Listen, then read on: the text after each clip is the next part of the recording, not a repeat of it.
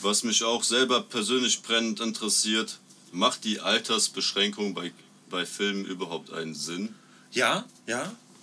Voll und ganz. Also die Altersbeschränkung ist was sehr Gutes, weil einfach der Anreiz mit 14 oder 15 Jahren viel größer ist, einen Film zu gucken, der ab 18 ist.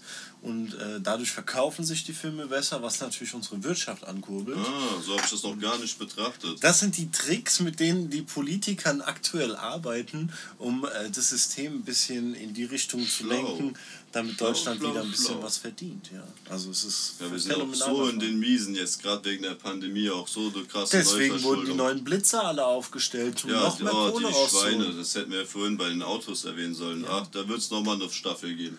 Sicherlich, wenn es um die äh, Staatskontrollen geht, Ja, stimmt. die es so Papa in der Staat. Oh, Bundesrepublik Papa gibt. Ja. Staat, ich will so sein wie du. Kriminell wie du, mache Geld wie du.